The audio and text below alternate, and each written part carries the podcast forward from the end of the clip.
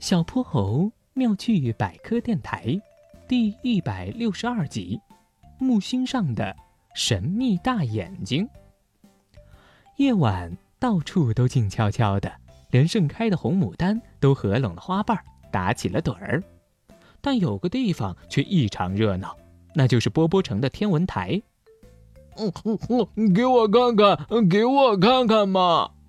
哼哼猪踮着脚。催着正在使用天文望远镜的小泼猴，河马憨憨和龙小白也排着队。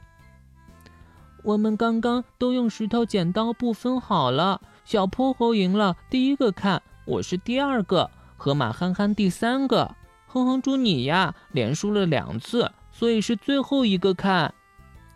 龙小白说的是没错，可刚刚小泼猴说他通过天文望远镜看到了一个巨大的眼睛。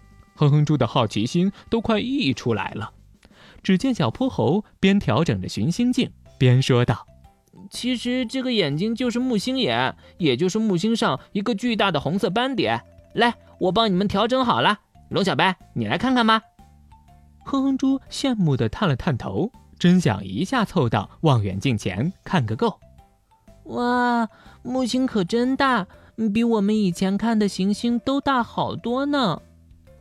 龙小白发出了感叹，小泼猴补充道：“木星是太阳系八大行星中体积最大的一个行星，它比其他的七大行星加起来还要大许多呢。”下一个是河马憨憨，他睁大了眼睛，原来木星眼是一个大红斑，仔细看还是漩涡状的，好神奇呀！对呀，这个大红斑其实就是木星上的红色风暴。旋风卷起了木星表面的云层，形成了这个大风暴，就像地球上的台风。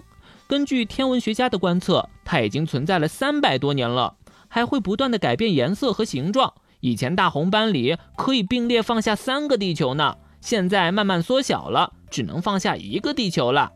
哇，能放下一整个地球的红色大风暴！这个红色风暴居然持续了三百多年，是不是就表示木星上刮了三百多年的台风？听着大家的讨论，哼哼猪更是等不及了，巴不得现在就飞到木星上去看看。终于轮到哼哼猪了，他一脚就跨到了望远镜前，眼睛贴近镜筒口，遥远而美丽的木星终于展现在哼哼猪的眼前。哇！木星之眼，红色大风暴，我看到了。静谧的星空下，四个小伙伴开心的欢呼雀跃。在这浩瀚无垠的宇宙里，说不定也有无数的眼睛正在热切的望向他们呢。小泼猴妙趣百科，一天一个小知识。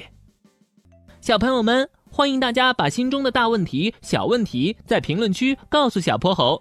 如果你的问题被选中，小泼猴不但会用一个故事告诉给你答案，还会有一件小礼物送给你哟。